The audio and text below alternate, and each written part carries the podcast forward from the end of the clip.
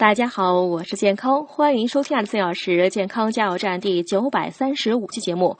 今天讲小妙招，教你蒸出嫩滑鸡蛋羹。第一，打蛋时要轻要慢，如果猛搅，蛋液会产生大量气泡，蒸熟后水和鸡蛋羹呢容易分离。第二，蒸鸡蛋羹如何用水很关键，打蛋时要一边搅拌一边缓缓加入温开水。加入的水量呢也要注意，一般蛋和水的比例在一比二或一比三为宜。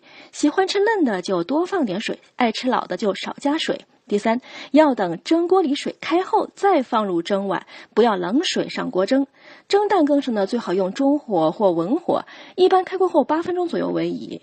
第四，蒸蛋羹时呢，给碗加个盖，能使蛋液自上而下受热均匀，可避免出现表面已成蜂窝状而底层还没熟的情况。